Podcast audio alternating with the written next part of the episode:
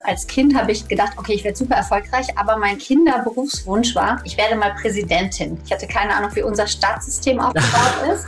Aber mir war völlig klar, ich möchte etwas machen, wo ich einen bedeutsamen Hebel habe, um das Leben ja. der Menschen besser zu machen. Und ich habe schon als Kind gedacht, ich bin doch nicht auf der Welt, um irgendein Leben zu führen, sondern wenn man hier ist, wenn man diese Möglichkeit hat, dann darf man doch auch dafür sorgen, dass man Spuren hinterlässt mit dem, was man macht. Bei mir war das so, ich habe irgendwelche Comics gelesen und ich habe mich in diesen Unternehmerfiguren wiedererkannt, so wie Dagobert Duck oder bei James Bond in den unternehmerischen Bösewichten. Ich fand die Bösewichte immer cooler als James Bond selber, weil sie immer irgendwelche großen Organisationen hatten, die irgendwas gebaut haben. Da habe ich immer gedacht, ja, das ist so cool. Finde ich so auf dem Erkenntnisweg immer weiter dahin gekommen bin, dass ich es unfassbar sinnvoll und gut und wichtig finde, auch finanziell ganz frei zu sein, aber dass echte Freiheit damit eigentlich nichts zu tun hat. Wenn wir so frei sind, dass wir wirklich frei sind, ist Geld auch wieder egal. Aber trotzdem, auf dem Erkenntnisweg dahin ist viel Geld erstmal sehr gut. Natürlich, so die ultimative Freiheit ist einfach auch das Gefühl, dass du in dir selbst erzeugen kannst. Es ist schon ein wichtiger Faktor, dieses Geld. Allerdings ist es halt wie Kohlenhydrate, da musst du halt einfach auch gucken, dass du nicht zu viel davon einfach verkonsumierst und kannst auch süchtig werden nach bestimmten Ausgaben und dann dich da irgendwie ins Unglück manövrieren.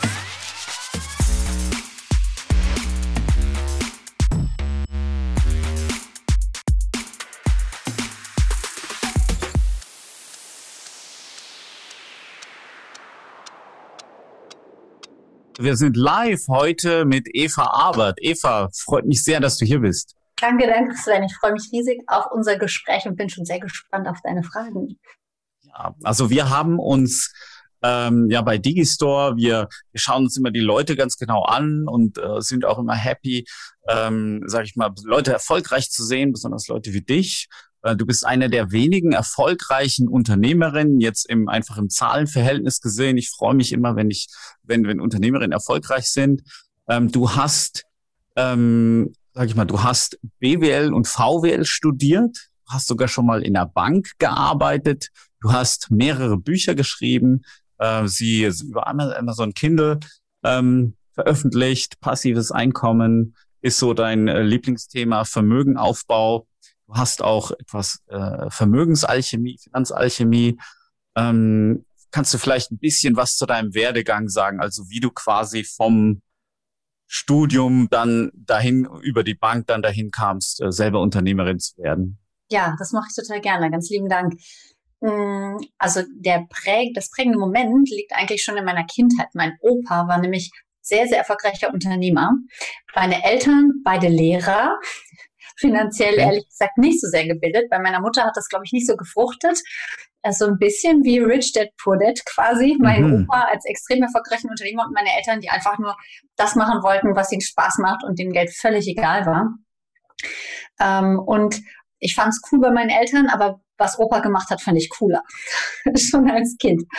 Und, ähm, und ich dachte, okay, mein Weg, um dahin zu kommen, wird wohl über ein BWL-Studium gehen, was mein Vater tatsächlich ganz fürchterlich fand, weil er dachte, was Soziales und was, was die Welt braucht, wäre besser als ein BWL-Studium. Habe ich aber trotzdem gemacht und ähm, hatte auch sofort die Idee, ich habe auch schon immer ganz viele Ideen gehabt, wie ich mich selbstständig machen kann, was ich für ein Business betreiben kann ähm, was sehr, sehr häufig auch ganz viel Weltverbesserungspotenzial mit sich gebracht hat. Also so auch meine erste Geschäftsidee, mit der ich dann auch gestartet bin. Äh, aber ich habe mich nicht getraut und habe gesagt, ich gehe jetzt erstmal BWL studieren und nach dem BWL-Studium oder ich dachte, danach würde ich es können. Und wer schon mal BWL studiert hat oder auch im speziellen VWL weiß, viele coole Sachen, aber nichts davon kannst du in der Realität verwenden. Geht einfach nicht. Und ich hatte das Gefühl, als ich fertig war, dass ich im Gegensatz zu den Ärzten in meinem Umfeld, die ein Handwerksköfferchen hatten, die wussten, was mache ich jetzt, ja, hatte ich das Gefühl, ich habe gar nichts außer Theorie. Und ähm, habe gesagt, okay, da muss ich irgendwo hin, wo ich es lerne. Bin dann in eine Privatbank gegangen, habe dann da vier Jahre gearbeitet. Ähm, und ich habe übrigens beim Studium nicht so wenig gekonnt, weil ich nicht aufgepasst habe. Ich habe sogar als Semester schnellste und als Semester beste mein Vollstudium schon nach sieben wow. Semestern abgeschlossen. Aber trotzdem ja, also ist irgendwie, das Köfferchen war gefühlt leer. Ähm, da bin ich in eine Bank gegangen, weil ich dachte, okay, da werde ich sicher lernen. Da wissen die, wie das geht mit Geld und so. Nö. also mm. da lernt man es nicht. Ähm, war auf jeden Fall eine spannende Erfahrung, war auch eine tolle Zeit in der Bank, aber Gut, darf, ich, darf, ich, Darf ich da kurz einhaken? Das interessiert mich sehr. Also nur, dass ich es richtig verstehe. Äh, das heißt, du wolltest Unternehmerin werden, mhm. Inspiriert durch den Großvater und bist mit dieser Absicht dann in das Studium gegangen. Yes. Richtig? Yes. Ich dachte, ich muss ja zumindest mal irgendwas vorher gelernt haben. Ich muss ja mal wissen, wie ich so eine Bilanz lese. Ich muss überhaupt wissen, wie das alles funktioniert. Ich muss das lernen. Ja, und ähm, das war aber sehr schnell relativ desillusionierend. Und dann habe ich gesagt, okay, auch im Abi habe ich gelernt, wie man eine dicke Kröte schluckt, wenn man das Ziel einfach klar vor Augen hat und wenn man das Ding so erreichen will, dann arbeite ich mich eben hier durch die Bereiche durch, die jetzt nicht so interessant sind. Es werden schon noch bessere Dinge kommen. Okay, cool. Aber äh, was ich mir fragen will, warum, warum gerade Unternehmerin oder was, was hat dich denn da so angesprochen? Also bei mir war das ähnlich. Ich habe ähm, ich habe ich hab eine ähnliche Story. Bei mir war das so, ich habe einen, einen Urgroßvater und der hieß Opa Nibur. Und dieser Urgroßvater war wirklich ein großer Unternehmer. Also der hat auch die, viele der nachfolgenden Generationen haben sich, sage ich mal, eine Immobilie kaufen können aufgrund des Wirkens meines Urgroßvaters. Mhm. Und rate mal, welche Generation sich von seinem Vermögen dann nichts mehr kaufen konnte.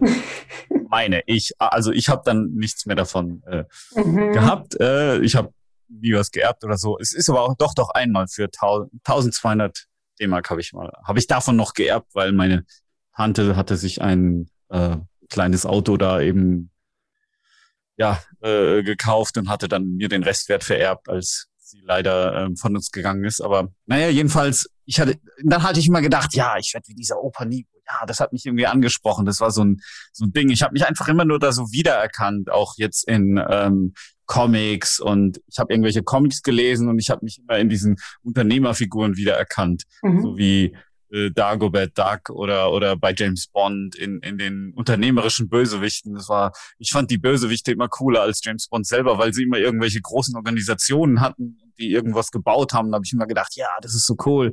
Ähm, aber wie, wie was war es denn bei dir? Was hat dich denn draufgebracht? Ja, ich bin jetzt Unternehmer, die Unternehmerin? Also ich hätte, hatte erstmal das Glück, im Gegensatz zu dir, in der Generation davor zu sein. Es war mein Opa. Das heißt, wir haben in dem Haus gewohnt, was der Opa finanziert hat. Wir haben die Autos gefahren, die der Opa finanziert hat. Und ich hatte auch sicher das Glück, so schnell studieren zu können, weil mein Opa jedem Enkelkind sehr, sehr großzügig damals 50.000 Mark in die Hand gedrückt hat und gesagt hat, mach damit, was du willst. Wow. Also, alles klar, dann gehe ich mal schnell studieren und muss nicht arbeiten. Na, und ähm, das, also das fand ich, und ich habe einfach gesehen, mit welcher, zwar, der hat viel gearbeitet. Also es war nicht so, dass der viel am Pool rumhing, sondern der hat wirklich richtig viel gemacht. Und der ist auch an Weihnachten zu seinen Kunden gefahren und der hat wirklich viel gemacht. Aber mit einer solchen Freude, mit einer solchen Lebendigkeit und mit einem so großen Wirksamkeitshebel, auch für sein eigenes Leben. Ich bin, ähm, ich habe seitdem ich ein kleines Kind bin, so ein bisschen Psoriasis an der Haut und äh, dafür war Sonne wichtig. Und im Herbst mhm. hat mein Opa mich immer eingepackt als einzige Enkelin, hat gesagt, Eva, wir fliegen in die Sonne. Ja, und mein Opa hatte keinen Bock, in irgendeiner Ferienwohnung zu wohnen, sondern wir waren immer in den geilsten Fünf-Sterne-Hotels. Und das mhm. hat mich ganz schön angefixt. Und ich sagte, okay, so möchte ich das ah. auch machen können. Ja, wenn ich entscheide, irgendwo hinzufahren, dann möchte ich es mir gut gehen lassen. Und dann, obwohl ich heute mir, mir äh, bedeutet Luxus überhaupt nichts, mir relativ egal. Aber einfach diese Freiheit zu haben, das genießen zu können, wenn ich denke, das soll, wäre jetzt sinnvoll oder das macht jetzt Sinn, fand ich unfassbar spannend und total inspirierend. Allerdings. Ja, hm? ja. Freiheit ist ja der größte Luxus, man das aus meiner Sicht so sieht. Ja. Absolut. Obwohl ich ähm, auch finde ich so auf dem Erkenntnisweg immer weiter dahin gekommen bin, dass ich es unfassbar sinnvoll und gut und wichtig finde, auch finanziell ganz frei zu sein, aber dass echte Freiheit damit eigentlich nichts zu tun hat. Ne? Also wenn wir so frei sind, dass wir wirklich frei sind, ist Geld auch wieder egal. Aber trotzdem auf dem Erkenntnisweg dahin ist viel Geld erstmal sehr gut, um sich ja. so frei zu fühlen, dass man irgendwann merkt, brauche ich das eigentlich gar nicht. Geld ist ein gewisser Hygienefaktor.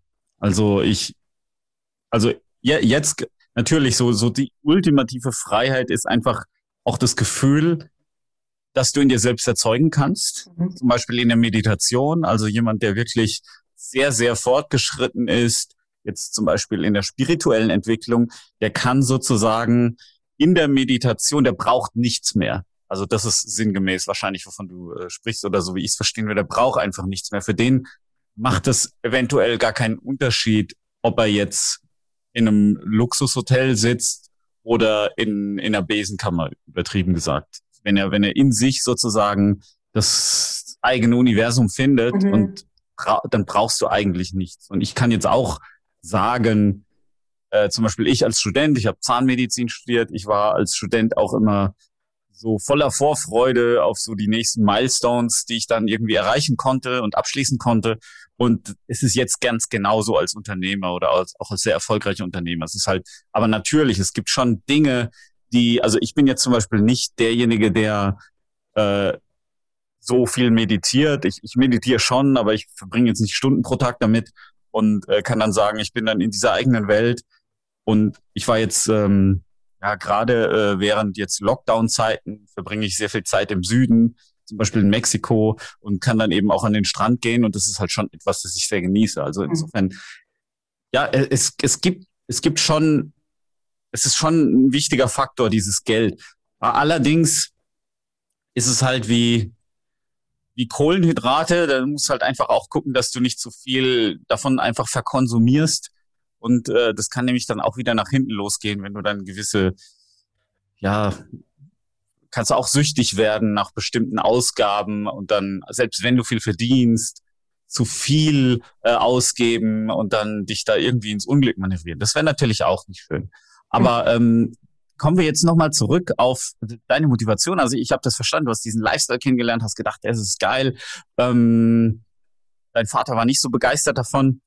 Das, das verstehe ich auch, gerade wenn die so aus dem, ich nenne es mal sozialen Bereich äh, kommen. Ich habe auch äh, in meiner Familie viele Lehrer, die die äh, auch meine eigenen Ambitionen gar nicht so cool fanden. Also jetzt, ähm, ja, die einfach so nicht davon angesprochen waren, als ich gesagt habe, ja, ich will ja irgendwie großer Manager werden. Also damals war es noch Manager und Unternehmer, das konnte ich noch nicht so richtig trennen im Kopf. Also das kann ich, kann ich wirklich sehr gut nachvollziehen. Und ähm, und hattest du dann das Gefühl, okay, in der Privatbank, da warst du jetzt schon mal, ja, also hast du bestimmte Erfahrungen machen können? Hast du dann gedacht, okay, jetzt fühle ich mich dann ready zum Unternehmertum oder wie war das? Nee, ich habe gemerkt, ich bin auf dem falschen Dampfer tatsächlich. Also es ist auch so, dass ich ähm, also das mit der Freiheit hast du genau richtig erklärt. Ich glaube, jemand, der wirklich, und an dem Punkt bin ich natürlich noch lange nicht, aber jemand, der wirklich, wirklich innerlich frei ist, der kann auch in der Gefängniszelle wirklich innerlich frei sein. Da geht es jetzt nicht nur um Geld ja. oder nicht, sondern einfach darum, sein eigenes Glück von den äußeren Umständen einfach nicht, nicht in, in eine Abhängigkeit zu bringen und zu sagen, das erschaffe ich in jeder Sekunde in mir selber und dafür bin nur ich ja. verantwortlich, der Rest nicht. Ja, aber auf diesem Weg dahin befinde ich mich natürlich noch ganz am Anfang, aber auf diesem Weg. Aber ähm, ich war schon von Anfang an total ich würde heute sagen, purpose-driven unterwegs. Als Kind habe ich gedacht, okay, ich werde super erfolgreich, aber mein, mein Kinderberufswunsch war, ich werde mal Präsidentin. Ich hatte keine Ahnung, wie unser Staatssystem aufgebaut ist. Aber mir war völlig klar, ich möchte etwas machen, wo ich einen bedeutsamen Hebel habe, um das Leben ja. der Menschen besser zu machen. Das hört sich mega kitschig an, aber es war so. Und ich habe schon als Kind gedacht, ich bin doch nicht auf der Welt, um irgendein Leben zu führen, sondern wenn man hier ist, wenn man diese Möglichkeit hat, dann darf man doch auch dafür sorgen, dass man Spuren hinterlässt mit dem, was man macht. Und mhm. das war auch schon immer ein ganz, ganz starker Motivator bei allem, was ich gemacht habe. Ähm, und ja, nach der, und bei der Bank habe ich gemerkt, okay, ich sitze irgendwie auf dem falschen Pferd, geht nicht so richtig voran, aber auch da hat mir noch so ein bisschen die Inspiration gefühlt, in welche Richtung gefehlt, in welche Richtung könnte es jetzt gehen. Und dann hat mich die Liebe ins Ruhrgebiet verschleppt. Damals war ich zuerst in Berlin und danach bin ich ähm, ins Ruhrgebiet gezogen, wo ich auch nach wie vor lebe. Und äh, das Erste, was ich gemacht habe, war, mir einen Job als Unternehmensberater zu schnappen und quasi noch mehr aufs falsche Pferd zu steigen und habe dann da doch relativ schnell gemerkt, überhaupt nicht das, was ich machen möchte. Passt überhaupt nicht mit dem zusammen, wie ich leben will und habe dann 2007 schon mein erstes Online-Business gestartet. Bin also quasi eine Online-Business-Oma mm. ja, und schon echt lange in diesem ganzen Bereich und habe damals mit zwei Freunden zusammen eine Plattform für ökologisches Leben aufgebaut. Habe ein riesengroßes Portal aufgebaut, wo es darum ging, für alles, was du tust, die bestmöglichste soziale, nachhaltige oder ökologische Alternative zu finden. Egal, ob es der Friseur ist, ob es dein Essen ist, ob es dein Urlaub, dein Auto, dein Haus, deine Kosmetik, was auch immer ist. Ähm, war ein mega Projekt und wir haben ungefähr sieben Personenjahre jede Menge Geld reingesteckt, um dann 2010 zu entscheiden, wir sind noch nicht an dem Punkt, an dem wir sein wollten. Es hat sich noch nicht so amortisiert, wie wir uns das vorgestellt haben. Und wir sind jetzt sowohl von unserer Motivation als auch von unserem Kapital gerade echt am Ende. Und haben dann 2010 dieses Projekt wieder eingestampft, was echt bitter war, aber ich habe unfassbar viel gelernt in der Zeit. Mhm ähm, und einfach auch ganz viel online gelernt. Ne? Wir haben alles SEO selber gemacht, wir haben die ganzen Seiten selber, wir haben das ganze Ding von A bis Z selber programmiert. Das war ganz, ganz spannend. Und dann habe ich ähm, erstmal meinen Fokus vor allem auf Familie gelegt, habe drei Kinder bekommen ähm, und alle drei ähm, zu Hause auf die Welt bringen dürfen und auch nach meinem eigentlichen, eigentlich hatte ich die Idee, ich mache Karriere und lebe mit einer Nanny, die mit mir um die Welt reist und meine Kinder betreut. Und ab dem Zeitpunkt, als ich schwanger war, war dieser Gedanke in meinem Kopf nicht mehr auffindbar und ich bin zum totalen Muttertier mutiert mit Hausgeburt, mit Langzeitstillen, mit Kindern tragen und mit Familienbett. Kinder möglichst nicht fremd betreuen lassen, waren also auch alle ganz lange bei uns zu Hause.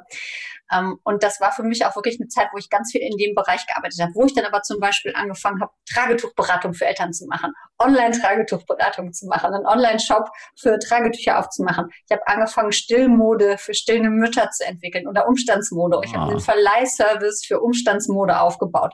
Also lustige Sachen weil mich natürlich unternehmerisches Denken nicht losgelassen hat. Und ich überlegt habe, okay, ne, was kann ich jetzt hier sinnvoll machen in dem Punkt, in dem ich hier gerade stehe, was könnte Spaß machen. Und dann hat es mich aber 2016 tatsächlich gepackt, weil ähm, wir zum ersten Mal in meinem Leben in einer Situation waren, mein Mann hat immer gut verdient, wo er so gut verdient hat und so schlecht geforecastet hat und ich gerade nicht verdient, sondern nur viel investiert hatte, ähm, dass wir eine ganz hohe Steuernachzahlung hatten, die fast sechsstellig war und wir bisher finanziell einfach immer so easy peasy durch die Gegend geeiert sind und wir jetzt nicht 100.000 Euro mal eben auf unserem Rücklagekonto liquide frei zur Verfügung hatten. Ja, also es war letzten Endes dann kein Problem, es ließ sich irgendwie lösen, aber es hat erstmal ein totales Schockmoment für mich gemacht, dass ich zum ersten Mal nicht wusste, wie bezahle ich die Rechnung, die jetzt reinkommt. Und das hat bei mir einen, einen totalen äh, Aufwachrüttler gegeben, wo ich gesagt okay, ganz offensichtlich gibt es einige Dinge, die hast du vernachlässigt. Du hast kein anständiges Kontensystem, du hast, kein, du hast überhaupt gar keinen Überblick. Wie läuft das gerade hier mit den Ein- und Ausgaben? Stopp. Und jetzt geht's auch mal wieder an deine eigenen Geschäftskonzepte. Meine Kleinste war gerade ein Jahr alt. Habe ich gesagt, das jetzt, ne, Kinderfokuszeit ist jetzt auch mal vorbei, jetzt mal wieder Fokus aufs Business. Okay. Und ähm, dann habe ich angefangen, alles das, also ich wusste ja schon viel, aber alles das nochmal neu zu bewerten, neu aufzurollen, Bücher zu lesen, mich mit Menschen zu connecten, mir anzugucken, was machen die, wie verdienen die ihr Geld und habe dann 2016 entschieden, ich mache einen Online-Kongress, ähm, wo ich mir anschaue, wie andere Menschen passive Einkommensströme aufbauen. Passives Einkommen hört sich so toll an, nach ich muss nichts tun und krieg viel Geld. Ich kann schon mal direkt sagen, das geht so nicht. Also mhm. ja, passiv wird ein Einkommen immer erst dann, wenn man viel Arbeit vorne reingesteckt hat und ein System aufgebaut hat, dann kann es hinten raus irgendwann passiv werden. Aber passiv kann es nur dann sein, wenn du im Lotto gewinnst und weißt, wie du smart investierst und daraus Geld bekommst. Ne? Also alles andere erfordert Zeit und oder Geld.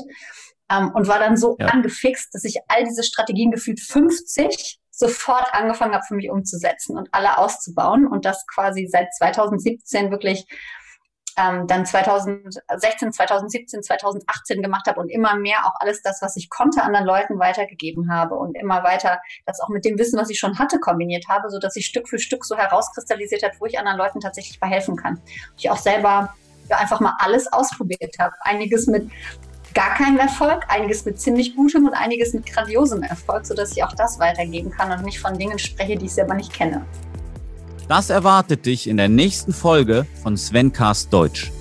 Du hast jetzt dieses ökologische Thema gehabt, das irgendwie gescheitert ist. Was hast du denn da alles so gelernt? Also wir haben zum Beispiel tatsächlich dieses ganze Ding von A bis Z selber programmiert, weil wir auf jeden Fall auch der Überzeugung waren, wir machen das, bis wir uralt sind. Damit hatten wir aber das Problem, dass potenzielle Investoren und Käufer, die das Ding übernehmen wollten, überhaupt nicht mit unserem handgestrickten, riesengroßen Ding klargekommen sind. Unser Programmierer war nicht in der Lage, Teile outzusourcen, andere Leute reinzuholen, weil er alles in seiner eigenen Logik aufgebaut hat.